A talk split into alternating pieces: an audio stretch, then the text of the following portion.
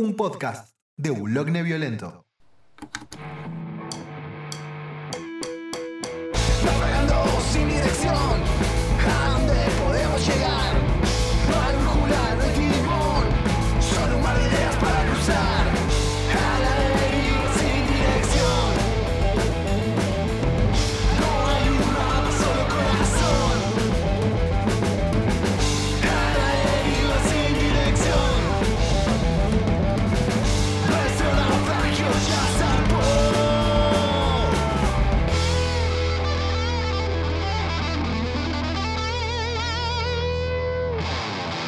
Sí, sí, sí, sí. Hola, hola, sí, sí. Hola, hola, hola, hola, hola. Che, abrí Netflix. ¿Eh? La bardé, esperá. ¿Qué abriste? Sí, toqué. ab- abrí Netflix, así. Toqué la aplicación. Ahí está, ahí, ahí, ahí lo, lo cerré. Chon, chon. Dicen que el ruidito ese de Netflix es del golpe que hace Frank Underwood al final de la primera temporada de House of Cards. Antes de tocar a niñas. Ah, no, eso fue posterior en realidad. Sí. Sí, Kevin Spacey ya era un, un acosador consumado. Sí, que trató de, de salvar cara saliendo del closet y diciendo que era gay. Claro, pero eso, o sea, que- claro, no, no, no tenía relación alguna. O sea, sí, sos gay, está todo bien, perfecto, pero seguís siendo un abusador, maestro. ¿Para qué? Ruido porque tengo que comer la. Ah, ya está. Eh, sí, sí, maestro, seguís siendo un, un fucking a- acosador. Este, Como era el sopapa, chupete. Eh, Ay, no me puedo acordar todo el listado que El nombraba come- Máximo Cosetti. eh, que era. ¡Ah! Bufarra. Soy bufarra, bufarreta, eh, sopapa, chupete, el come pibes. Yo no entiendo cómo se le ocurrían esas cosas a, a Damián Cifrón. a Cifrón, sí, no me acordaba el nombre de quien había escrito los, los simuladores. Yo lo que me, automáticamente hago una relación fue un- una vez que en CQC Eduardo de la Puente eh, dijo como 50 sinónimos de pene, sin decir pene, pija o chota. Bien, es como. Me, me enteré hace un par de días que hay una novela entera que se llama Gatsby, que no tiene nada que ver con el gran Gatsby, Ok. que es una novela entera sin la letra E. Son como 50.000 palabras. Es como la versión contraria de los Orozcos con la O. Claro, sí. Yo la única parte que entendía cuando era chico y no entendía de lo que estaba hablando era solo probó porro. Lo probó porro. El que llora por John. Lloró por John, lloró por... y ya no me acuerdo más. No, yo, no- yo- ahora que me lo decís no me puedo acordar nada. No los conozco. O yo los conozco. Uno, John, Paul, O- Popo, Toto. Pololo, Tom, yo pongo los, yo pongo no sé qué cosas solo por Rodolfo, los otros no los soporto. Top. Cuando Al- Alfredo Casero aparecía en ese video. Es verdad, sí. Que era como todo. un- Me acuerdo de verlo en Match Music o en Rock and Pop TV, una de las dos. realmente match. Que estaba. eh, que era como una televisión vieja y estaba. ¡Ay, qué me pasa hoy! No me puedo acordar ningún nombre. Tito Puente me sale. Pero el que canta Los Orozco. León Gieco. León Gieco, ahí Era está. todo en ¿Por 3D qué me salía Tito Puente? el, el video. En un CGI que nada. Haría temblar ¿Sí? a Money for Nothing de Dire Straits. O sea, en realidad era una pantalla verde, un croma. Ah, bueno, Sí. sí. No, O sea, técnicamente es CGI, pero sí, no es 3D. No es 3D, tenés verdad. Hablando de cosas así, em, Alfredo Casero participó en un disco de Ataque 77. En Antihumano. No, es un medio un deep cut de, aca- de ataque, que es una canción que se llama Reality Show, que justamente es una parodia de la época de los realities. En ese momento, en los principios de los 2000, 2003, del disco, eh, había sido el, gran, el primer Gran Hermano, había salido El Bar y algunos otros más que ahora no, no- no recuerdo. Y después Ataque participa en un disco de casero eh, con la canción Cacho que cuenta la historia de un camionero. ah, hay algo que me, que me encanta de, de Casero, antes de que se volviera un pelotudo, que era la, la carrera musical de él, tipo la marcha del doctor va por eso y esas porquerías que era- Claro, el tema es que es como hay un, hay un casero que, que nos agrada y otro que no, claramente. Sí. O sea, no nos olvidemos de, de lo que era Cha Cha Cha y, y las canciones de Cha Cha Cha como bailando en la sociedad rural. Suciedad rural. ¿Sociedad rural era? Ahí está. Sí, suciedad rural. Tanto, tanto no la, canción de. La de Batman, la de. Eh, Robin se lleva unos mates que te vuelan el peluquín. El peluquín. No, No, tanto no, no recordaba. es buenísimo, es buenísimo. Alma de camión, un gran disco, súper recomendable. Algún día deberemos hablar de Alma de, de Camión. O sea, yo lo tengo por acá. O sea, ese disco yo lo escuchaba siendo pendejito. Claro. Creo que ya lo hablamos esto igual. Sí, sí, probablemente, es Eh. muy probable, pero recuerdo que me lo has comentado. No sé si en el aire o fuera de aire, pero me lo has comentado. Creo que cuando vi en uno de los programas que vino Chiva, hablamos de es de verdad, de, de discos que nos han influenciado y cosas así, y vos nombraste Alma de Camión. por algún motivo. Qué cosa rara. Qué sé yo, yo pensaba que hablaba de Digimon, no entendía una verga. Viste que hay una época en la que escuchás música y las palabras no las entendés y simplemente escuchás como y de repente algo hace tu clic en tu cabeza y entendés lo que están hablando las canciones. Eh, me pasa cada tanto con canciones en inglés, ahora, el día de hoy. Claro, bueno, ahora que ponele, si no entendés mucho inglés y de repente empezás a entender un poco más, hace clic las cosas y empezás a escuchar y, ah, tienen sentido estas palabras. Bueno, a mí me pasaba de chico, tipo 5 o 6 años, no es mucho.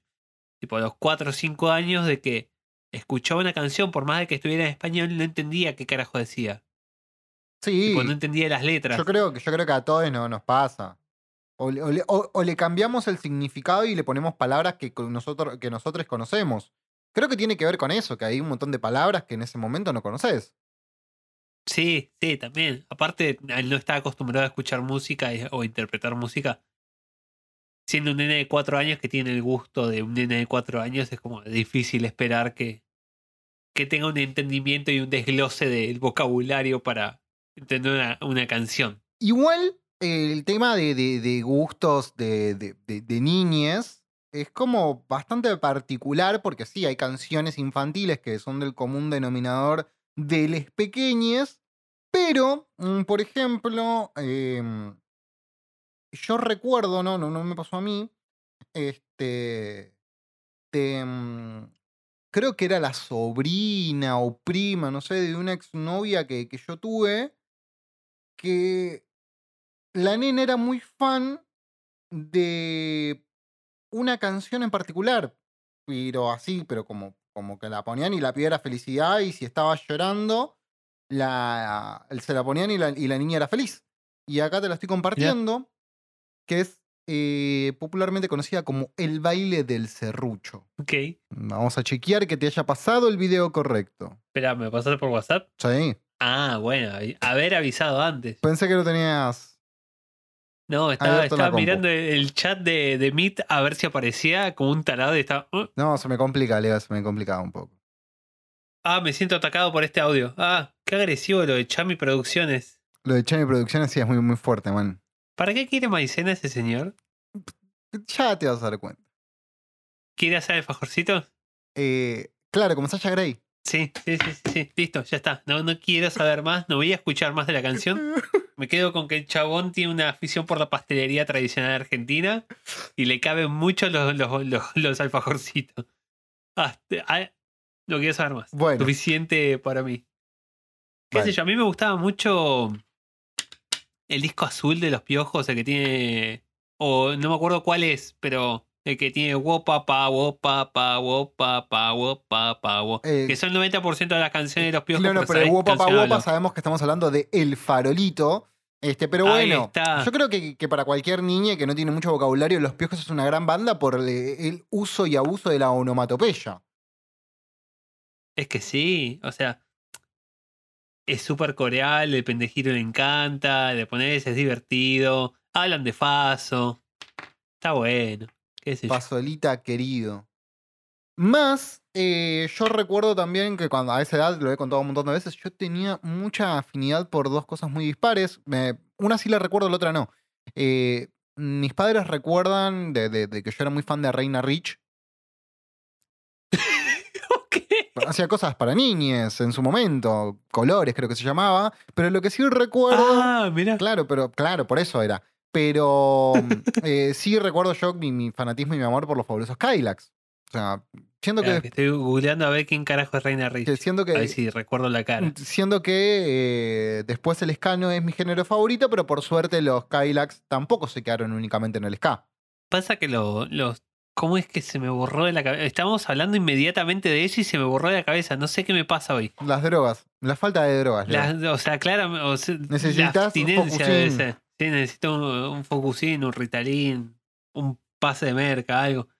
No, no podemos pagar esas cosas, Leo. Espera, ¿está- ¿estábamos hablando de los auténticos decadentes o de los, no, los fabulosos fabulosos Cadillac. Cadillac? Y los auténticos Ahí decadentes está. también. Tengo el disco original hasta el día de hoy, Mi Vida Loca, que se había mojado la tapa, entonces se me había pegado el librito. No, y no podías ver el librito. No podía ver de todo el, de- todo, todo el librito, pero nada, un gran disco. Un gran. No, a mí lo que más me gustaba de, de- o que me sigue gustando de los discos así físicos era abrir cosas y ver el librito, ver qué había adentro y tipo los dibujitos que había. Sí, bueno, yo me acuerdo que tenía otro disco original, que lo tuve que en el año 95, todavía tengo esa edición, de Chaco de, de IKB, este, que como la...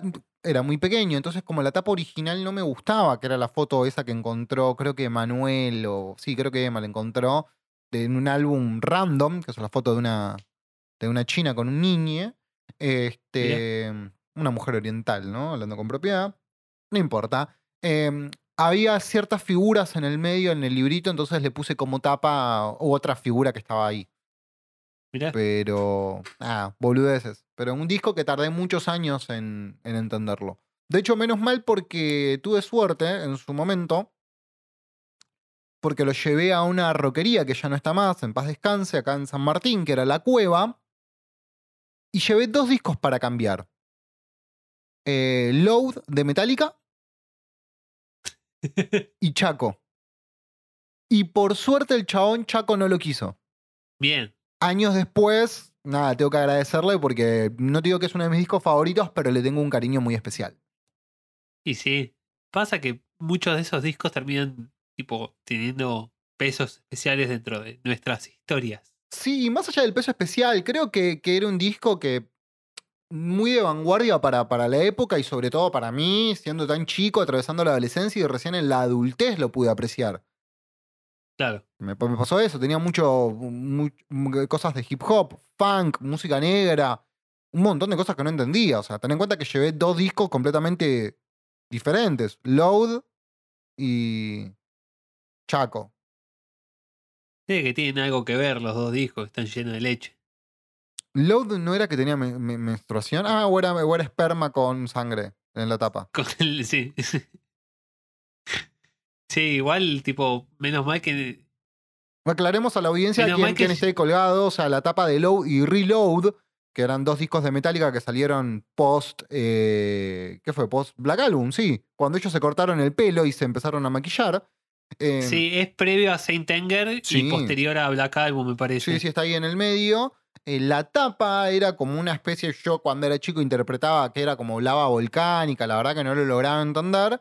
Y bueno, no, resulta ser que era una obra de un artista que creo que tenía semen y sangre, una cosa así. Sí, no, la, la realidad es que no tengo ni idea. Y aparte, load es un eufemismo para acabada. Ah, mira, Así que tiene, tiene todo que ver por todos lados.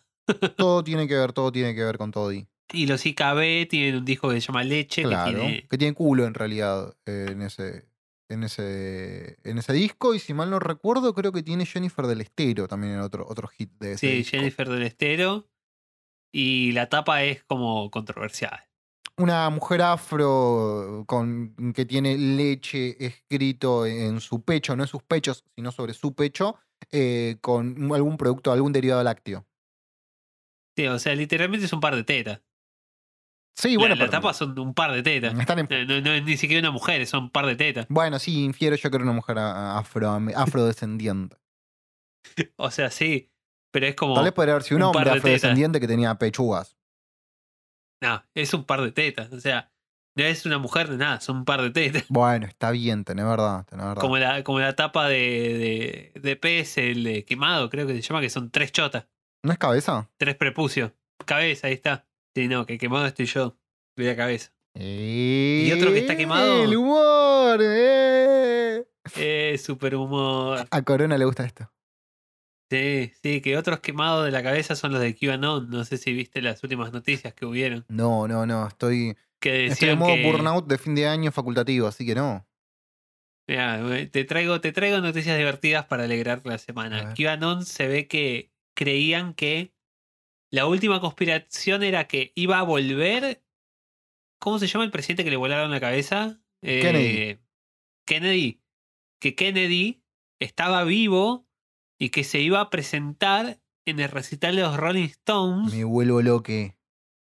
eh, y que tipo iba a aparecer así en el recital de los Rolling Stones y que iba a volver a la vida eh, y se iba a revelar para llevar al país a, Estados Unidos de- a, la, a la nueva al nuevo orden mundial. No sé qué carajo creían que iba a pasar. Y no pasó nada de eso porque claramente no iba a pasar. Y empezaron las nuevas teorías conspirativas de que en realidad eh, los Rolling Stones no son los Rolling Stones, sino que son un montón de famosos muertos que están disfrazados de los Rolling Stones. Por ejemplo, Mick Jagger es Michael Jackson. Me vuelvo gente. loco. Y decían que eh, Kennedy era Keith Richards. No. Sí. No. Te dicen que Keith Richards es John F. Kennedy. No. Hay, pero encima son un, un montón, tipo que Elvis era otro de ellos que estaba ahí tocando. Eh, de repente hubo como una marcha así espontánea de fanáticos de QAnon por las calles de Estados Unidos. Pidiendo la cabeza de... de- los Rolling Stones, me acordé del chiste de, de, de- de los Simpsons de Burns. Mande a matar a los Rolling Stones. Pero no son. Son los Ramones, señor. Eh, que te mueras, Carcamán. Eh, no, o sea. Creo que le gustamos. Ay, perdón. Qué gran es. Nah, digamos los Ramones. Que los, los fanáticos de QAnon se empezaron como a, a- a- Habían armado como una marcha y de repente como no encontraban a John F. Kennedy en la calle, empezaron a hablar con todos los viejos que encontraban. Sí. Y hay un video de una fila gigantesca de fanáticos de QAnon y un chabón parado abajo de un puente, un viejito random, que todos empezaron a acercar a él y armaron una fila gigante y el viejito tipo les daba direcciones individualmente a cada uno. Y se había puesto como en rol John F. Kennedy revivido. Maravilloso. Maravilloso. No, no, no. Igual me quedé pensando en algo, ¿no? Eh, porque ponele que, que el mejor amigo de Macaulay Culkin, eh, Michael, esté vivo. Ponele que te la creo y que podría llegar a ser un Rolling Stones por cuestiones de edad. Es posible. Ahora, Elvis. John F. Kennedy JFK, tendría 118 años. Claro, tendría 118 años. Pero le podríamos preguntar si realmente hizo el delicioso con Marilyn. O sea, ¿Y por qué la mató? Ah, Seguramente. Sí, capaz que Marilyn también estaba ahí escondida entre, entre la multitud. bueno, como dijo Calamardo. Como dijo Calamardo, Elvis está vivo. Sí, está Bueno, en Las de, Vegas. de hecho, no, había un rumor que estaba acá, como la gran mayoría, como Hitler también, ¿no? Eh, ¿Te imaginas? hay tantos rumores. ¿Te imaginas a Elvis y a Hitler comiéndose de, de dorapa una porción de pizza en la meseta? El imperio. El imperio ahí. Igual, No, cuando no, dijiste pero pensé en la meseta porque tengo ganas de comer fugaceta de vuelta. Qué rica la fugaceta de imperio que nos comimos el fin de semana. Digo, igual la, la meseta, la de la meseta no tiene con qué darles. De hecho, estuve Sí, a nada de comprarme. Había una marca de ropa, creo que era ropa Revolver, que sacó una edición de, de una remera de la pizzería La Meseta. No, hermosa, hermosa. A ver, yo tengo, tengo una predilección por remeras en general. Ahora que nada, por cuestiones económicas no tengo tanto. eh, pero deberé tener un promedio de, no sé, de 50 60 remeras. Ponele. No, no es tanto, no sé si es mucho o poco. Yo tendría más, pero no puedo pagarlas. Eh, el, Y son bastante. eh, el punto es que eh, había una de la meseta que era divina. No, hermosa, hermosa. Pero estaba muy cara, por eso no, no la compré. Pero una gran pizzería. Una gran pizzería. Sí, igual para mí la, la verdadera, la posta pizzería rica, rica es la, la Santa María, la que está al lado de Imperio. Sí, gran pizzería, gran, pero tiene esa cosa que te amaga, que está abierta y no. Claro, sí, esa es una cagada que vas a las 11 de la noche, ya tipo como en las últimas, vas a la meseta y te lo ves al mozo que te hace así Santa desde María. la barra y que te... ah, sí, la Santa María, Dios mío, qué mal que estoy. Pero es que vas a Santa María y te, el mozo te, te hace, no, no, no, no, desde la barra. Y ahí es cuando se te rompe el corazón, porque está todo prendido. O sea, va- vamos a, a- a contextualizar a, nuestros oyentes internacionales. A- o a Est- gente Está todo que, que no prendido y hay conoce un Chaca- loco sentado comiendo adentro. O gente que no conoce Chacarita, ¿no? Que también puede existir. O sea, en Chacarita tenés Nah, en una esquina me- me niego- que, que está el Imperio, que es una de las pizzerías con más hype de la historia para mí, que es muy rica pizza. Pizza tipo porteña alta, que está bien. Pero para mí Chacarita tiene, como decís vos, el secreto mejor escondido que está al lado, que es Santa María, que está en la otra esquina en realidad, menos popular, pero mejor pizza, mejor mozzarella y sobre todo mejor salsa. Vengan de a uno. Sí, o sea, te- estoy de acuerdo. El- eh, principalmente el queso. El queso de Santa María Fundamental, fundamental. Es, es, increíble, tipo, la cantidad justa de sal tiene. Claro. Y el tema que la gran mayoría usa los mismos, que es lácteos barraza. Barraza, barraza. ¿Por qué me suena? Era lácteos, lácteos barraza también, eh, aparte de todo esto, era la publicidad de la camiseta Boys en algún momento. Así que no, no sé qué relación podría llegar a tener vos con la gente de- del Albo. No, pasa que me suena de algo, de Barraza. Eh, de, de escucharlo en la radio, publicidades de, de, de Barraza. ¿Viste cuando, cuando te nombran algo y de repente empieza como a sonar en tu cabeza de, ah, esto lo escuché en otro lado? Y lo tenés en la punta de la lengua y no te sale qué carajo es. Me suena completamente. Claro. No sé. Además, Barraza es un apellido como bastante común en algún punto, ¿no? Sí, pero ¿cuántas, cuántas marcas hay que, se que sean Barraza? No sé, solo la de lácteos Barraza. Por eso, esa y Casalta, lo sumo. Pero, pero no como marca, o sea, pero no sé, bueno, es porque mis viejos tenían un amigo que se llamaba de apellido Barraza. Y lo nombraban todo el tiempo porque viste que, que en una época la gente se la llamaba mucho por su apellido cuando tenía esta clase de apellido. Sí, sí. En la secundaria también me pasa. Había un curso entero que todo el mundo se hablaba con el apellido. Entonces a toda esa gente la conocía con el apellido. Claro, no. Yo no me acuerdo muchas cosas del secundario ni del colegio. No, yo tampoco. Yo recién de los últimos años de secundario. La primaria, cero. No me acuerdo nada. Seguramente, Literalmente nada. seguramente debe ser como el parto, ¿viste? Una cosa así como de protección de tu mente para olvidarte un proceso traumático donde seguramente fuimos bulliados. No, yo nunca, o sea, nunca, tipo, sufrí bullying así, porque siempre fui como bastante hortiva. Claro. Y más o menos. Es que, es, que, es que yo en algún punto en una sociedad como la nuestra era bastante bulliable. No me gustaba jugar a la pelota, era peticito, gordito, pelo duro y me estaba creciendo la sombra del bigote. ¿Entendés? O sea, Claro. era bulliable, era bulliable. O sea, el bullying Claro, está mal, estaba- no lo estamos justificando, pero estamos explicando el motivo, ¿no? O sea, Sí. O sea, una razón, ex- o sea, existe una razón para todo, pero claro, de acá que te no, no, es digan, justifica- no es justificación. No, pero qué sé yo. eh, yo nunca, o sea, yo estaba en la misma que vos, no me gustaba el fútbol, medio gordito. Sigo siendo medio gordito. Y no, la única diferencia es que no me crecía bigote, pero qué sé yo, siempre fui como muy bajo perfil y muy hortiva. Entonces es como, o, Claro. o demasiado bueno, una de dos. Claro. Entonces nadie, o sea, ¿qué, qué me vas a decir? O sea, ¿qué- qué- ¿a, a quién va a molestar? A nadie. ¿Qué, qué querés que te diga? Claro, y además capaz que eras Qué como que que, que- que ayudaba a alguien, viste, con el muchacho bonachón.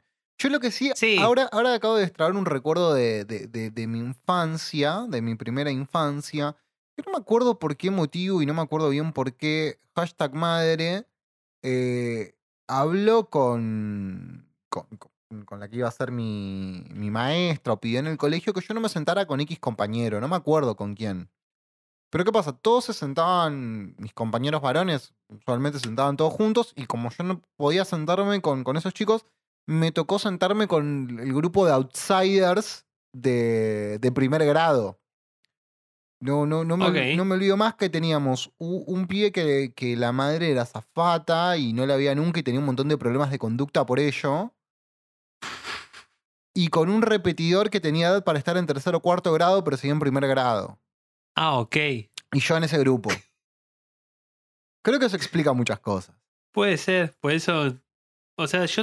no, ahora que lo pienso, nunca tuve un grupo así como de amigos. No, no eran mis amigos, me tocaba sentarme con ellos. Con ellos. Ah, ok. O sea, no, no es que éramos amigos. Me tocaba sentarme con ellos. Ni siquiera por elección, o sea, por consecuencia. ¿Y no tenías un grupo de amigos ahí en la escuela o en el barrio, en algún lado? No, A ver, contame, ¿qué vos? Ah. ¿Cómo, ¿Cómo era? no, de, de hecho no, tuve amigos recién en tercer grado, de segundo o tercer grado. Em, después, después, ah, ay, se cambiaron de colegio y fue un momento muy difícil para mí, porque, nada, sí, después tuve algún que otro amigo, pero hasta que fui adolescente no, no tuve amigos posta, posta. ¿Y cómo te hace sentir eso? No, bien. Sí, no, la verdad que es eso. O sea, no tengo ningún tipo de arraigo con, con gente del secundario y, y nada, es como muy suelto el tema de- de- del vínculo. Si tengo ganas de ver a alguien, lo veo y si no, no, ya está. Saludo princesa, ¿no? Eso de la nostalgia de, ay, qué ganas de ver cómo están mis compañeros. No, porque, o sea, si además te ves con tus compañeros, no sé, 15 años después, ponele, ¿no? O 20. Lo único para lo que la gente se reúne en, es- en esas, en esas circunstancias es para ver qué tan chocado está otro. ¿Entendés? O sea, y rezar que nadie esté muchísimo mejor que vos porque te vas a querer matar. Claro, sí. A ver, yo tengo. La última vez que me encontré con una compañera del secundario fue en el año 2017 que mi hijo estaba internado en el hospital de clínicas y ella estaba haciendo la residencia ahí. Y en ese momento no sabías quién estaba peor de los dos. No, probablemente yo igual, ¿eh? ya había pasado por parálisis facial, o sea, me habían pasado un montón de cosas en el medio. Eh, no, fue posterior a eso fue la parálisis. Eh, pero no importa. Pero fue la última vez que me encontré una compañera del secundario. La mejor, ¿eh? Que les vaya bien, chiques. O sea, nada personal, nada en contra de nadie, pero un día nos encontramos y charlamos todo bien, pero no voy a ir a un encuentro de secundario. ¡Ay, somos todos amigos! Ni viaje No, no, egresado, boludo. No, eso es una boludez. El otro día mi tío eh, vive en Córdoba, vino y me contaba que eh, tiene un grupo de WhatsApp con los amigos de secundario. Es un hombre ya de cuarenta y pico de años. y Sí. tipo, eh, qué sé yo, sigue hablando con la gente del secundario y yo Bueno, pero capaz que son, eran amigues. Sí, seguramente, pero es como tiene también gente del primario y es como, ¿cómo es que te acordás de tanta gente? ¿Cómo, cómo es que se llega a tanto? ¿Qué tan, qué tan, eh, ¿cómo se dice? Unidos son con ese grupo de gente. Yo con la mayoría de mis compañeros de secundario no me acuerdo ni los nombres. eh, y, tampoco, y tampoco es que me provoca necesidad saber los nombres. ¿Qué sé yo? No, yo lo que me acuerdo una vez, hablando de compañeros de, de secundario, que caí en el cumpleaños de un, compañero de laburo. Dato mm, relevante para la trama, él aparte de, de- laburar eh, en el call center y cosas así, era profesor de baile, creo que hasta el día de hoy lo es. Un montón que no lo veo. Bailarín de salsa dos cosas, ¿no? Uno, em, me encuentro con un compañero de, de secundario que era alumno de él, Matías, el pibe, un copado, ¿no? La verdad que la mejor, pero el chabón de bailar hasta le había cambiado la, la postura física, mucho más erguido, ¿viste? Se lo veía como mejor al chabón. Como que evolucionó a través de la danza. Y después, y después, por otro lado, nada, en un momento ponen música, se ponen a bailar Y nada, yo, era, era una escena de High School Musical, boludo. Todo bailando salsa ahí, tirando pasito. Y yo como tomando de mi vaso. Eh, eh, fue un momento Tratando de entender qué carajo pasaba ahí. Claro, digo, no, si yo hago eso me descadero, no, no, no puede ser, no, no, no, no puede ser. Eh, pero, mm, o sea, los he encontrado en situaciones fortuitas a compañeros del secundario, sí. Mm, ¿Tengo nostalgia? No, ni en pedo. No, no. Yo tampoco. Me hubiera gustado haber tenido una mejor relación con mis compañeros de la secundaria, sí, seguro, pero es como. Ah, ya pasó. De hecho, hay un montón de gente que me las he encontrado así en colectivos y es como. Me hago boludo, me hago boludo, me hago boludo. Que no me vea, que no me vea, que no me vea. Y te vas como haciendo chiquitito en un costado, cosa de no tener que saludarle y tipo hacer ese. e- Esas charlas que no van a ningún lado, que es como, oh, ¿cómo estás? ¿Todo bien? Y es como obligatorio. Es una situación de mierda encontrarte gente en el transporte público. Además, eh, no sé si a vos te, te pasa, pero yo no estoy preparado emocionalmente para hablar con gente en el transporte público. No, o sea, si me pasa, me pasa y lo, lo afronto, le pongo el pecho a las balas, pero no, no es algo que me guste. Aparte me, me, me quema la cabeza, mal. O sea, me ¿Cómo- pasa cómo? eso y estoy seis horas tratando de recalcular mi vida. Claro, pero, pero eh, ¿cómo es Leo chipeado para... A ver, no, no chipeado, sino cómo Leo se prepara para afrontar un viaje en el transporte público? ¿Yo? ¿Sí? No, o sea, voy y me tomo el bondi. No, porque Pasa que a mí me pasa algo, yo sí o sí necesito ir con auriculares, la paso muy mal, si no, fuera de joda. Eh, de hecho, ahora no, porque se los presté a un amigo hace mucho tiempo, pero siempre tenía en mi mochila unos auriculares de emergencia por si se me quedaba sin batería los, los Bluetooth. Mirá. No, yo sí, yo con auriculares, pero por ejemplo, me acostumbré a viajar sin auriculares una época que, hashtag mambo, eh, Mm. me ponía los auriculares y me escuchaba a mí mismo respirar, entonces no sabía si estaba respirando muy fuerte y molestando a los demás. Entonces no, no podía tener los auriculares puestos. Entonces ¿Y, tuve y como cómo un relacionas entero- esto con tu infancia, Leo? No, con mi infancia no, qué sé yo. Pero de repente era como, ah, ok, bueno, mejor me lo saco. Y como que aprendí a viajar sin auriculares y la verdad que no me jode. Aparte estoy acostumbrado a hacer viajes largos a todos lados. Gano, yo necesito escuchar. Encima, a veces tengo el problema de que voy escuchando podcast y hay lugares donde el podcast es imposible de escuchar. En realidad, el lugar donde es imposible es en el subte. Claro, no, yo música, música, sí o sí música. No puedo escuchar podcast así viajando. Es complicado. ¿Por no me qué? gusta. Ah, bueno, no te gusta, está bien. No, disculpame, no te quise Eh, ofender. No, disculpame. Y bueno, eh, ahora, no sé, quiero que, que ponete de rodillas y pedirme perdón, porque no podés hacer estas cosas, Kevin, siempre. Pero, pero, pero. O sea, no, no vale siempre so- solo pedir perdón cuando te mandas una cagada así. Te das cuenta de la gravedad del asunto, ¿Qué ¿no? me vas a hacer la analogía que rompa un vaso en el piso y le pida perdón a ver si se arregla? Y claro, sí. Pues si no podemos hacer como hacen lo- lo- los chinitos, arre que son japoneses, pero, pero que agarran y pegan las cosas para arreglarlas y después las hendiduras que quedan las pintan en oro. No sé para qué era. Tenía todo un significado filosófico, pero la verdad que no me acuerdo. Sí, no es el, el wabi sabi de Confucio, una cosa así. No sé, el wasabi pica. No, no, wabi sabi. Es como. Es como una especie de carpe diem, pero japonés o chino, no sé qué carajo. Me acordé del chiste de un boludo enfrente de una casa de tatuajes y sale con un carpe diem. Qué feo los tatuajes esos tipo que se ponen de moda de repente. Igual para mí, pobre el chabón que se tatuó el carpe diem porque para él tenía un significado importante antes que se pusiera de moda. Ese es Pasa el- que era muy fanático de Robbie Williams. Ese es el bajón. No, pero yo me tatué el infinito en el 98. ¿Y quién te va a creer? Claro, no, yo lo hice. Es, co- es como toda la gente que vio a Sumo en cemento, ¿viste? Ah, re que nunca tocó en cemento Sumo, creo. No importa, pero se entiende el chiste en la analogía. ¿Qué sé yo? Estamos muy a fin de año, gente, entiéndannos. Entiéndannos, Es ya, comprendannos. ya, ya un momento donde estamos como muy fin de año, ya dentro de poco, o sea, ya pasó un año de podcast. Eh, O sea, no sé si esta vuelta lo cumplimos, si la semana pasada lo cumplimos, la semana que viene lo cumplimos. ¿De que empezamos a grabar o que salió al aire? Desde que salió el aire, digo. Eh, fue el 17 de noviembre, así que al momento de salida de este episodio, si los cálculos no fallarían, todavía no se cumple el año. Bueno, ponele. Bueno, Estamos Pon- redondeando pon- el año. Pon- ponele que este es el capítulo donde se cumplen los años, ¿no? Eh, nada. Pro- probablemente en diciembre, por ahí. Que los cumpla. La fe- feliz. A mí me encantaba aplaudir a destiempo cuando la gente cantaba el cumpleaños feliz.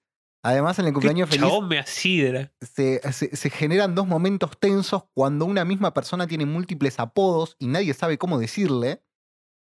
Sí, que, que de repente es eh, que los cumpla, cacofonía, que los cumpla, feliz. Y otra situación es el cumpleañero, la posición del cumpleañero durante la cantata del cumpleañito feliz. A mí en lo personal es una situación que me pone bastante incómoda. Soy una persona muy fóbica al concepto cumpleañito en sí este, y, y celebración de mi natalicio. Pero cuando me lo cantaban es como que no sabía qué hacer. ¿Qué hago? Saludo, saludo princesa, ¿viste? No, no sé. No, yo lo cantaba también, entonces era como. Como la, el santo, santo remedio. Lo cantaba como si fuera para otra persona, entonces Ah, está, lo muy, evitaba. está muy bien esa, ¿no? No se me ocurrió. O sea, me hubieses ahorrado un par de sesiones de terapia. Pero bueno, no, me pasó eso. Pero- bueno, como ya ahora no, no festejo los cumpleañitos, ¿viste? Como que está todo bien. Bien, ¿cuándo cumplís año vos? No, no te lo voy a revelar. Bueno, ya me voy a enterar. No es una cuestión le de, pregunto a, a Dante es o a Irma. es una cuestión de estado. Eh, estoy en un perpetuo cumpleaños.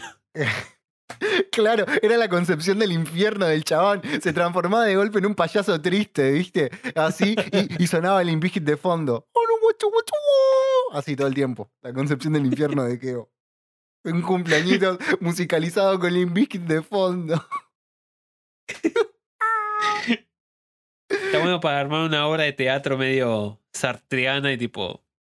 Que sea una obra donde todo el mundo cumple años y haces pasar a la audiencia uno por uno y le can- que toda la audiencia le cante el cumpleaños a esa persona. Y así, uno por uno. Te puedo cagar a hasta que- trompadas.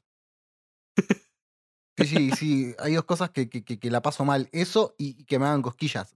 Puedo, puedo violentarme. Una vez me fajaron para hacer cosquillas ahí. Merecido lo tenés. Pero es divertido. Para vos, forro. Y sí. Aparte, yo no tengo cosquillas. Porque no tenés sentimientos, porque no estás conectado con tu yo y tu niño interior. No, no, lo maté al mi niño anterior. Toma, a ti me lo comí. no, Leo, pero ese es Edco. Ah, uh, bueno, somos parecidos. No, no, no, lo, lo maté a, a mi niño interior hace, hace tiempo. ¿Qué sé yo? ¿Y cómo, cómo, qué, qué, qué te queda este año de, de enseñanza de podcast? Tipo, ¿qué, qué, qué relevamiento hacemos? No sé, no me pidas hacer un balance ahora. Vengo de leer cinco autores para un parcial de ciencias políticas que tengo que rendir ahora y me está pidiendo que saque reflexiones, Leo. No, pero no reflexiones, pero ¿qué, qué- cómo, cómo Reflexiones lo me llevaste este Cu- Cuídame año? un poco, cuídame un poco. No, la verdad es que encontré un refugio emocional por momentos en este podcast y un ancla como para poder eh, distraerme de, de, eh, lo complicado que, que- que- que fue toda la situación pandemia y, y cosas por el estilo también, ¿no? Eh, después también me sirvió para reencontrarme con algo que hacía mucho, mucho tiempo que yo no hacía, que era ejercer de alguna manera el periodismo. Porque Mm. sí, sí, creémoslo un poco. O sea, es un producto, un contenido De vez en cultural cuando le ponemos. Cada tanto le ponemos, claro, cada tanto le ponemos, le ponemos. Este, y después la, la capacidad que tengo para decir pelotudeces al aire, boluda. Por no sé qué dije, ay, no puedo creer que haya dicho esto. o un montón de veces también me encontré con que, no, porque el otro día hablaron de esto en el podcast. No me acuerdo. No, no, a mí me Todavía no pasa lo lo volví a mismo. escuchar, no me acuerdo. No, no, me pasa, me pasa lo mismo que lo edito el podcast, tengo, llega el momento de, poner, de, de- de ponerle el título o de escribirle las etiquetas en YouTube y lo edité hace media hora y no me acuerdo, no me acuerdo ni, ni de mierda lo que dije. Y lo dije y lo escuché entero al, al rato. Y no. Me es imposible. Y no. ¿Y, y a No, vos- no. ¿Y a vos qué te quedó este año de podcasteril? O casi año al momento de. No, qué sé yo, para mí es como. eh, no sé, es una cosa. son- Me voy con el mate. Listo, ya está, eso me queda. Pero Ay, Dios, por estas eh, cosas siento que merezco morir. ¿Entendés? Cuando una persona se va con esto, con su propia saliva, es- e- entiendo el fracaso que somos como especie. Ojo, o sea, no lo justifico, pero ahogarse con la propia saliva es una de las peores experiencias que podés sufrir, porque no sabes qué carajo está pasando. Te entra el cerebro en cortocircuito. Yo una vez casi me muero ahogado con helado. Y con un queso de una empanada. Por angurriento, básicamente. Pero, pero, Al mismo tiempo estaba comiendo helado con empanada. claro, Helado de empanada. helado de empanada. No, igual, y a las dos veces, eh, se me- la única idea que se me cruzó por la cabeza fue, no me puedo morir así. Muy indigno, ¿entendés? ¿Así? No. Claro, no, no, pero era la sensación de asfixia porque el helado había entrado por cavidades y no llegaba a derretirse. Y lo quisiste pa- hacer pasar con una empanada, Y lo quise bajar con una empanada y el queso se formó un empate. se pegó el helado. No, y una vez me pasó también con una empanada con el queso que como que fue por un tubito equivocado por momentos y fue como... ¿Sabes qué me haces acordar? Una anécdota de la secundaria, así como para, para, para volver a eso. De que tenía un compañero que me contaba que el hermano, una vuelta, estaban comiendo un asado y el hermano tenía, ponerle 8 años, nosotros teníamos 16. Y el nenito de repente dice, mamá, mamá, tengo, tengo chorizo en la nariz, tengo chorizo en la nariz. Se lo esnifaba el pendejo. Claro, y ¿cómo, cómo que te chorizo en la nariz? Y nadie le creía al pendejo. Y es- de repente estornuda el pendejo y le sale un pedazo de chorizo que tenía metido en la nariz. ¡No! Porque había, estaba comiendo y había tosido, una cosa así, se le había ido por el agujero equivocado y se había metido en la nariz. ¿Viste como cuando tomas algo y te reís y te sale por la nariz? Pero con un chorizo. Y, y el pendejito estornudó y le salió un cacho de chorizo en la nariz. Pobre nene, es una cosa horrible. Bueno, basta, no entremos ahí porque vamos a abrir una puerta que no queremos abrir, o yo no quiero abrir, básicamente. O sea, imagínate. Porque encima los chorizos acá son como muy especiados. No sé si yo no probé chorizo que que no sea de acá. Nunca probaste el chorizo. No se me ocurre otro chorizo que no sea de acá que haya probado. Mira cómo te mira Bueno. Conan. Este, este año de podcast me deja. Nada, yo lo que menos confianza me tenía en la capacidad de hablar que tengo, entonces de repente el ejercicio de tener que hilar una oración y tipo generar una idea, formularla y decirla en voz alta. eh, nada, o sea, me, me- me sorprendo a mí mismo de- del avance que tuve este último año, porque no soy una persona muy elocuente. Acá de tenés que ponerte un aplausito. Aplauso, pero con ovación, ¿eh? Aplauso posta. Dale, dale, espera. Ahí. Está.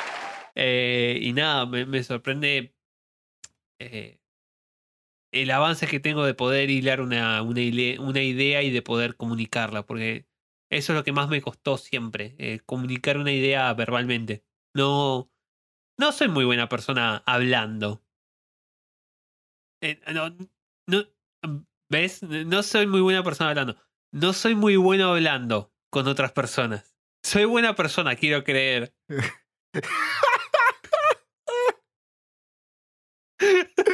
Ay, te pusiste nervioso, idiota. ¿Te, te, te imaginas el chabón así por texto es un pan de Dios y de repente te lo encontrás y ¿Cómo está, pelotudo de mierda? No, no, pero, pero, o peor, ¿viste? Capaz que por texto es divino y te lo cruzas en un bar y tenía, no sé, cabezas de gatito atadas al cinturón. ¿Sabes qué lo que tenemos que hacer? Matar viejos. Matar viejos. Claro. Los estamos Matar manteniendo viejos. nosotros las jubilaciones de estos viejos de mierda. Y son nutrientes que puedo consumir yo. Y los transformamos en nutrientes a los viejos. Lo usamos para plantar choclo. Estamos a nada de que de- del pensamiento de Skynet o de Milley. Sí, sí, de, de mi ley principalmente. Eh, es muy probable. Son, son argumentos de antivacuna de que, ah, pero la pandemia solo mata a gente de mayores de 80 años. Eh, ¿Y eso Dios. está bien? O sea, por más de que fuera verdad, no está bien. Eh, eh, Depende de quién lo mire. Si le preguntamos a Darwin, ¿eh? No, Ah, te dejo esa pregunta. Pensalo. no, Pensalo. el, el que No era el, el, el turbio era el hermano de Darwin. ¿Y cómo, cuál era el apellido del hermano de Darwin? Darwin. No más, no más preguntas, su señoría. Charles Darwin era un tipo copado. El hermano es el que inventó el. eh, La picana eléctrica, nada que ver. No, más o menos, ¿eh? Eh, el No, es un invento nacional, no me, no me lo robes. No, la picana es francesa. ¿Es francesa la picana? Yo pensé que era un invento nuevo. Sí, lo inventaron en la. Junto con la, con la lapicera. No, los, france- eh, los franceses inventaron la, o sea, la tortura de la picana eléctrica en, en Al- Algeria, creo que es. Eh, Sí, Argelia. eh, en esas dictaduras que tenían eh, en las colonias. Y, nada, lo que hicieron acá cuando fue la dictadura militar, que trajeron inteligencia de, de otros países. Ah, para- no nos dio la nafta para, para algo, algo Y, propio. sí. Pero bueno, haciendo una conexión en una asociación libre con, con Argelia. De Argelia era uno de los mejores jugadores de fútbol de la historia, que es Zinedine Zidane, que tiene una canción pero, pero, pero maravillosa. Esperá, ¿Z- ¿Zidane era argelino? Sí, jugaba para Francia, pero era argelino. En realidad creo que los padres eran argelinos. Pero es muy pálido para ser argelino. El tema es que ya- seguramente ya lo recordamos calvo, pero. Y tiene esta canción que es fantástica. Y cuando llegas al estribillo no vas a poder dejar de cantarla. Y, y el video es maravilloso. La cara. Zlatan Ibrahimovic. Es hermoso, es hermoso. ¿Para qué estoy esperando que llegue el estribillo? Adelantalo, papá. No, no, pero, pero necesito que se genere el, el momento. Ya llegaste, ¿no? Zinedine Zidane. Superstar. ¡Qué timazo, por Dios! Y el video, el video es todo, el video es todo. Invitamos a, a los podcast oyentes que, que pongan Zinedine Zidane Vodevil Smash. Vodevil Smash. featuring Les, Les Murray. Como, Ah, hermoso. como el de los cazafantasmas, que no me acuerdo cómo El se único llama. defecto que tiene esta canción es que no lo nombra Roman. Es, vos le decís defecto, pero eh, alguien más puede decirle que es una virtud que no lo nombre Roman. Te das cuenta que el Mete mundo separador acá, no mete gira alrededor de Boca. Mete, ¿no? mete ese parador acá.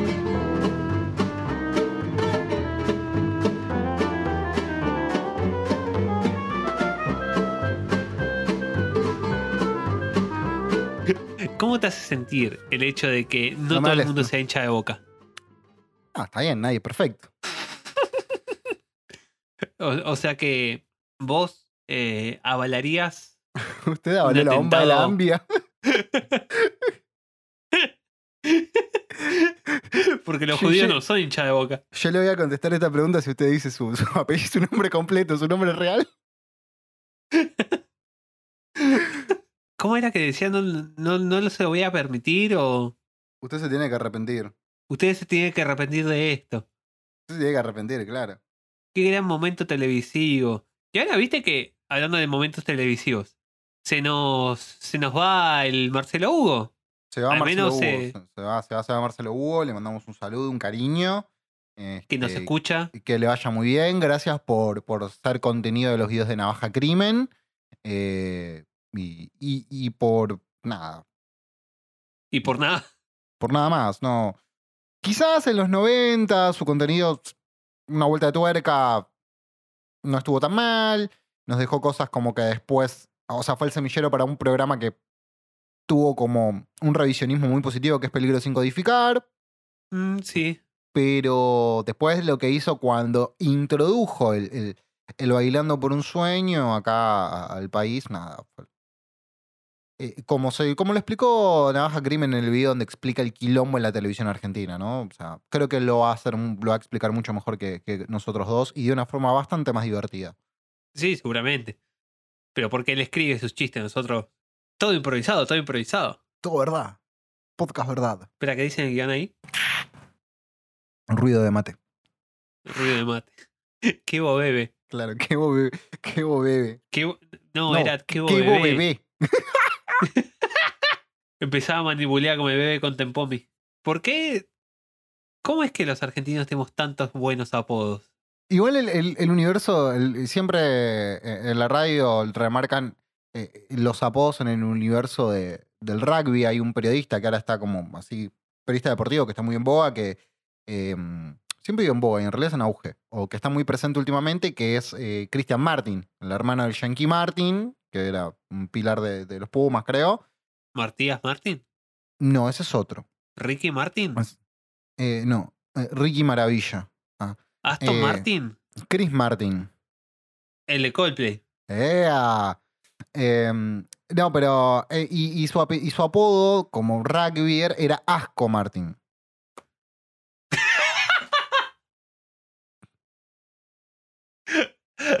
¿Por qué? Por su forma de jugar. Ah, Nada. ok, yo pensé que no hacía asco a nada, una cosa así. No, que no, no, ser- tenía que ver mucho con su forma de, de- de- de jugar.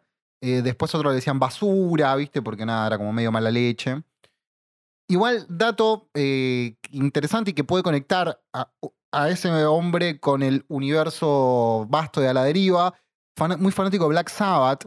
Y de hecho, en su foto de, de Twitter, tipo de portada, eh, tiene una foto con Tommy Iommi y Geezer Butler.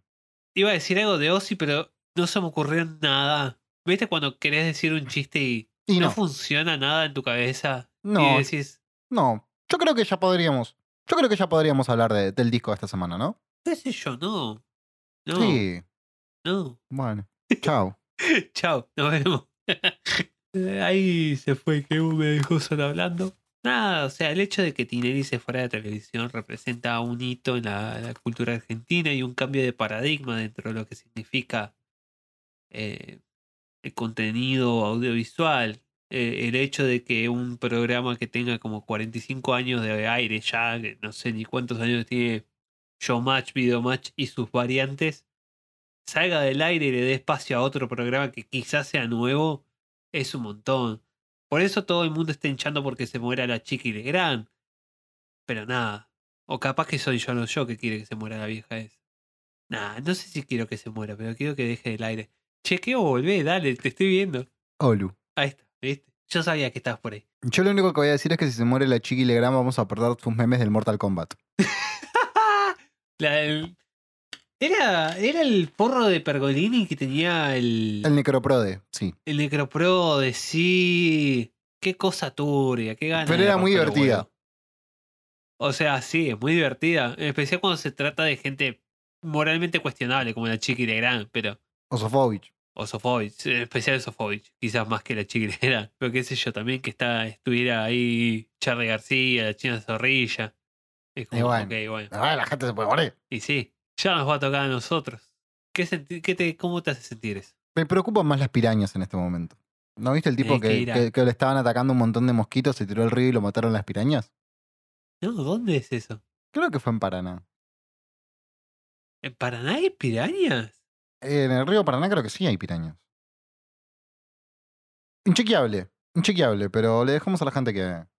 Sé que hay un, hay un pez que es el pacú que está por acá en Argentina que tiene dientes de persona. Es un pez que tiene como una. Parece que tiene una dentadura postiza que se robó un viejo. Y es Inchequeable. como muy Leo, perturbador. No, no, es completamente chequeable. Busca. Inchequeable, inchequeable. Pacú Inchequeable, inchequeable. Busca. Pacú no, no dientes. voy a buscar Pacú dientes, sí, lo estoy haciendo en este momento. A ver. Che, tiene mejores dientes que yo. ¿Viste? No mal, ¿eh? Buena, bu- bu- bu- buen, buen comedor, buenas teclas. Sí, pero es como re perturbador ver un pez que sonríe mejor que vos. Sí, lo complicado es la foto que estoy viendo que un chabón está comiendo pa- pa- pacú con arroz. Entonces, básicamente, el pacú tiene los tu- tus mismos dientes. Tenés que demostrar supremacía, morder el pacú antes de que te muerda vos. Mm, Claro, es así. Che, tremendo lo del pacú, ¿eh? Bu- Buenas teclas, buenas teclas. ¿Viste? También hay muchos videos de perritos afanando de la dentadura a la gente. Y, y son muy divertidos esos videos de, de perritos con dentaduras postizas de personas. Yo creo que hacen bien al alma. Bueno, nada, eh, Leo, vamos, ya que me pones así a hablar. Por ejemplo, vo- vos, vos que tenés mejor pronunciation que yo, este, te pediría que nos presentes el disco de esta semana, porque en realidad fue una idea tuya, ¿no? En este caso. Vos lo trajiste y claramente es un disco muy leo, pero ya vamos a hablar por qué. No sé, es eh, el hotel de la leche neutra. eh, el disco es el, el aeroplano por sobre el océano o por sobre el mar. En formato Aspen, lo está diciendo Leo en este momento. En formato Alfredo Rosso, que, que te dice el nombre en inglés y después te lo pronuncia de vuelta en español. Qué tipo maravilloso. Eh, el disco es In the Airplane Over the Sea de Neutral Milk Hotel, un disco de culto del 98, si no me equivoco, de folk noise. Lo, lo- lo- lo vi catalogado como fuzz folk y me parece, Mira, me parece pero correctísima esa eh, categorización. a ver, eh, primeras impresiones del disco, ¿no? Y, y lo primero que te puedo decir es que el disco me encantó. O sea, no, no, no, lo había escuchado. Además, el momento en el cual lo escuchamos por primera vez fue volviendo en conjunto con Leo de un evento. Este. De, un evento muy ruidoso y asociado al metal. Ya lo deben haber visto por el momento que Sí. sale esto, supongo yo. Sí, sí, sí. eh, fuimos a, a cubrir el recital de, de, de los amigos de Mato Grosso, que muy amablemente nos abrieron sus puertas para hacer una cobertura audiovisual que probablemente este, vean o ya hayan visto, no lo sé. Pero nada, eh, el punto es que después de tanto metal, que también tocó Nulo, una banda de metal que está tremenda, escuchar este disco fue como una bocanada de aire fresco y después lo volví a escuchar en, en diferentes contextos y realmente es un, es un disco de canciones muy buenas. Sí.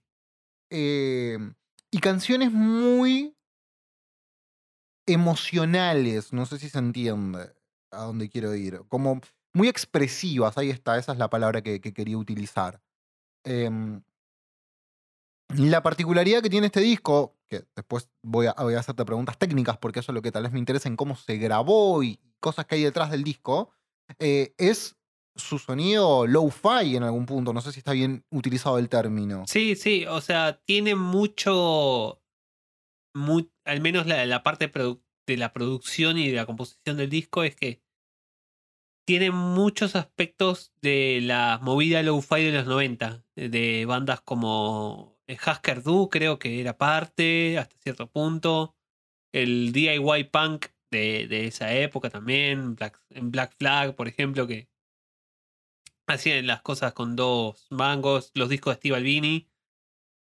Eh, Cebadó creo que es una, una banda de ese tipo y Dinosaur Jr., por ejemplo, también tiene cosas así. Es como muy, muy, muy por ese lado van las cosas. realmente, a ver, o sea, sí, la calidad sonora es, es mala, o por lo menos, pero también creo que es una, una postura estética, ¿no? Sí, O sea, que claramente es buscado ese sonido. Porque hay momentos donde las cosas rompen, eh, pero en ningún momento logra ser incómodo. Quizás en algún pasaje a mí, en lo personal, se me, me- fue como que me llamó la atención a cómo venía escuchándolo por la saturación de la batería, por ejemplo, que es algo que tal vez no estoy habituado a que sature. Claro, sí. Uno está acostumbrado a que las cosas se escuchen bien y de repente. eh, a ver, para mí ya no me sorprende porque es un, eh, es un género y es un- una textura de sonido que busco casi siempre en la música. O sea, tengo, tengo una afinidad particular por ese sonido todo roto. Pero viene mucho también por la, la estética del noise y de del sonido de Sonic Youth, por ejemplo. Que, que no trataban de esconder los errores, sino trataban de, de esconder la saturación y el artefacto electrónico y el sonido así como roto. Eh, e- el hecho de que la batería de repente el gate se active y quiebre todo el sonido, eh, el bajo confusa al, al taco y que parezca una especie de bola de ruido más que un instrumento en sí, eh, llama la atención más en un género que es tan tan tradicionalmente limpio como es el folk. Claro. Ahora, ¿hay algo alguna atrás de, la grabación en sí? O sea, claramente esto fue como buscado, pero no sé si vos tenés algún tipo de dato técnico o algo más de, de cómo fue o si hay alguna Mm. historia detrás de esto. No, la, la realidad es que no hay mucha información tampoco sobre el tras de fondo del disco, o no hay historias como muy llamativas. Es que simplemente grabaron un disco estos chabones. La, la disquera no les daba ni dos pesos porque decían, "Y esto no va a vender mucho. Es el segundo disco de una banda que sacó este disco y se separó como por treinta y pico de años. Después Claro. volvieron a grabar un EP y se volvieron a separar porque les chupaban huevo. Eh, y van por otro lado las cosas para ellos, eh, claramente. Y es un disco que se volvió con los años de culto. Eh, especial en, en foros de internet. O sea, ya era un disco que era como tomado como una especie de joya escondida del indie. Pero con los años fue como cobrando ese estatus de culto y Claro. de gente eh, que, que basa su personalidad en ese disco. Hay un montón de, de memes de, de, de. que es tipo, te ponen como una grilla de discos y entre esos discos por lo general está Neutral Milk Hotel y los hombres, hombres heteros cis blancos a los 20 años eligen uno de estos discos para basar toda su personalidad. Claro. Eh, y hay mucha gente que es el disco hipster por antonomasia. Eh, Claro, del hipster antes que existiera el hipster. Claro, sí, o sea, los hipsters nacieron para escuchar este disco. Claro. Eh, va mucho por ese lado. Mm, O sea, Por eso el- tengo una IPA en la mano cada vez que le doy play y me crece la barba. Puede ser. Yo lo escucho el disco y no me suena a hipster, me suena como a campirano viejo. O sea, que lo escucho en los hipsters me parece como, como un agregado, no es que el No. disco. Es que sí, yo lo escucho ni siquiera tan campirano. Por momentos me hizo acordar algunas cosas de la música folclórica. eh, ¿Cómo se llama esto?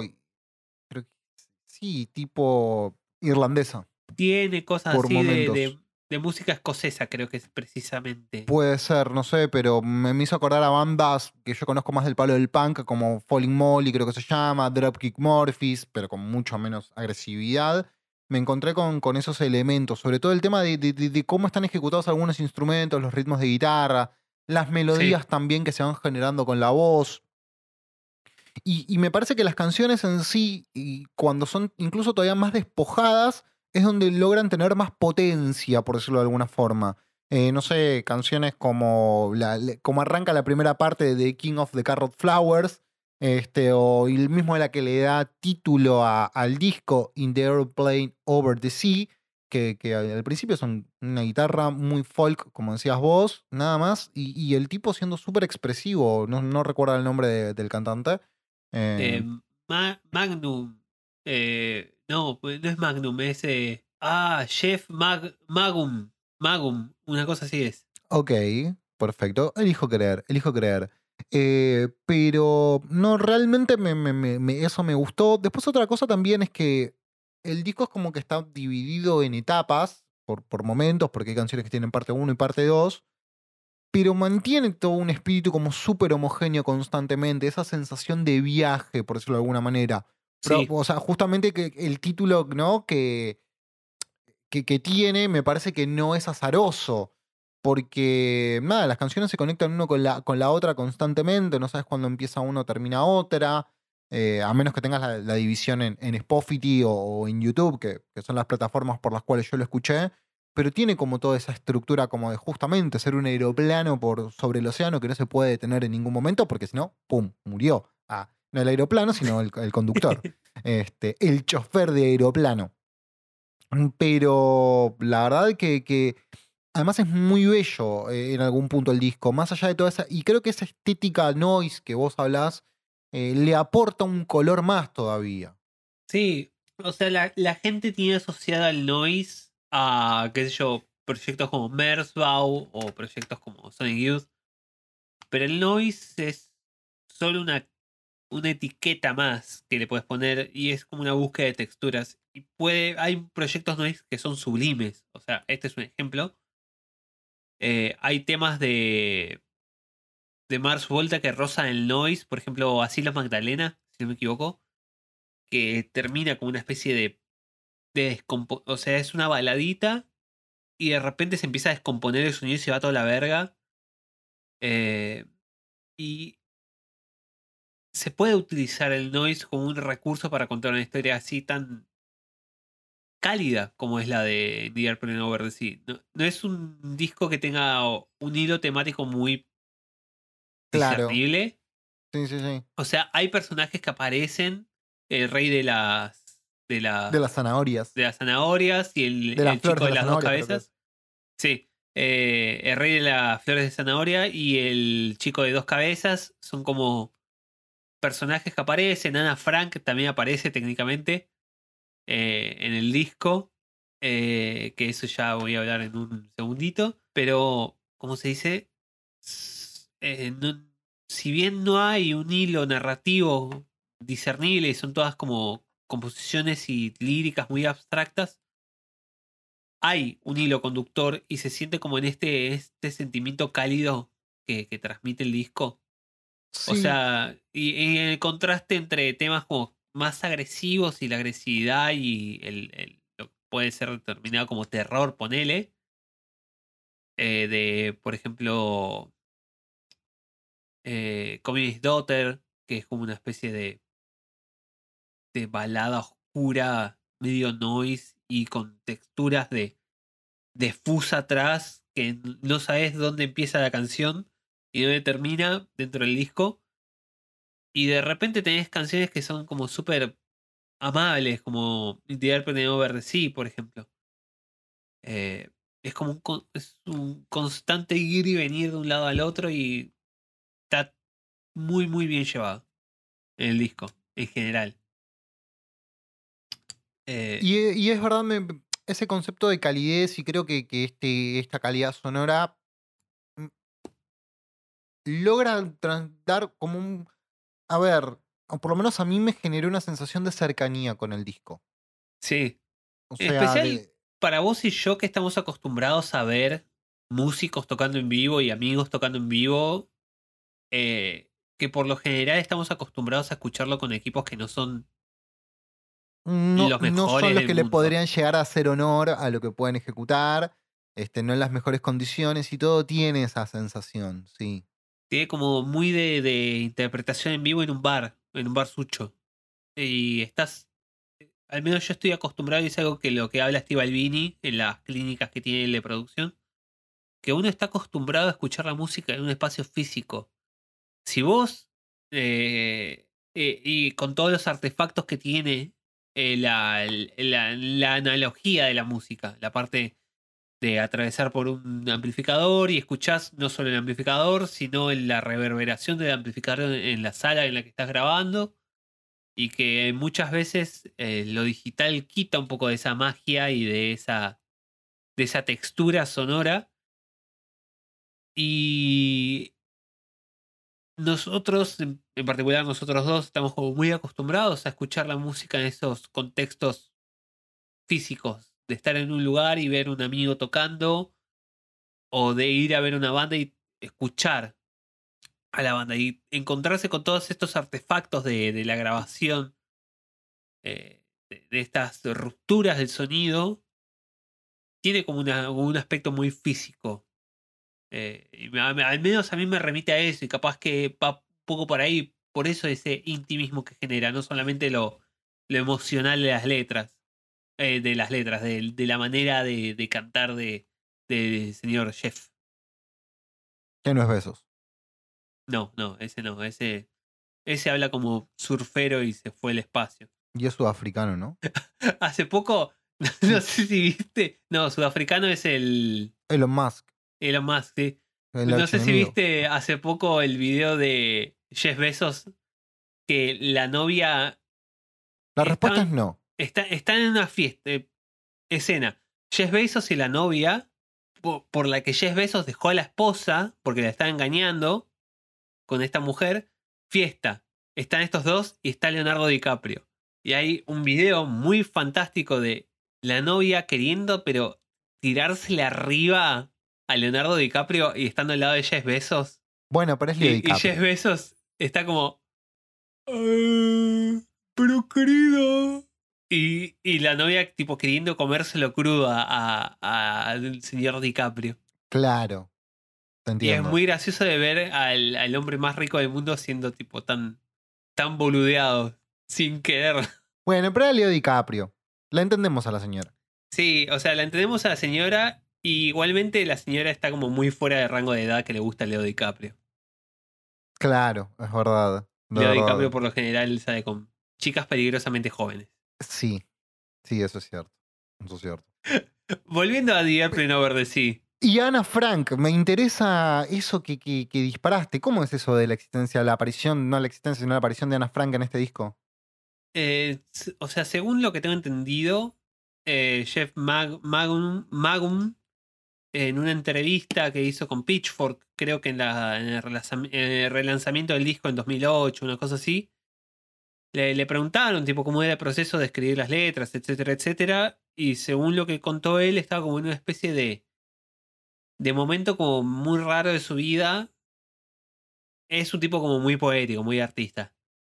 Y que vivía como en una ensoñación constante y que él nunca se consideró como muy intelectual, pero de repente en el proceso de escribir las letras del disco se encontró en un negocio, el diario de Ana Frank, lo compró y de repente se encontró leyéndolo y tipo con- eh, le, le- le explotó la cabeza en el proceso de leer el, el disco, el, El libro. ¡Oh! el libro y de encontrarse como sintiendo a la- al personaje de Ana Frank o a la persona de Ana Frank como si fuera una persona cercana a él y que inclusive él se sentía como que lo conocía más a Ana Frank de lo que de lo que podría conocer alguien de su entorno porque él podía leer como esos pensamientos privados que tenía ella en el diario entonces se sentía como muy íntimo eh, junto a la figura de Ana Frank y fue como toda una experiencia muy surreal para él pensar que de repente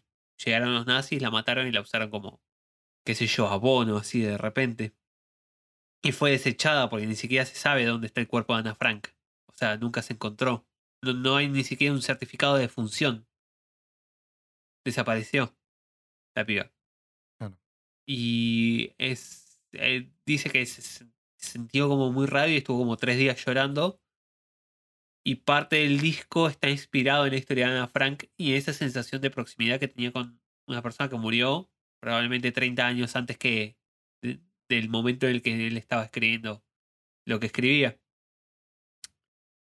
Y el disco habla sobre, eh, sobre estas nociones de, de- muerte y de, de- de tristeza y guerra.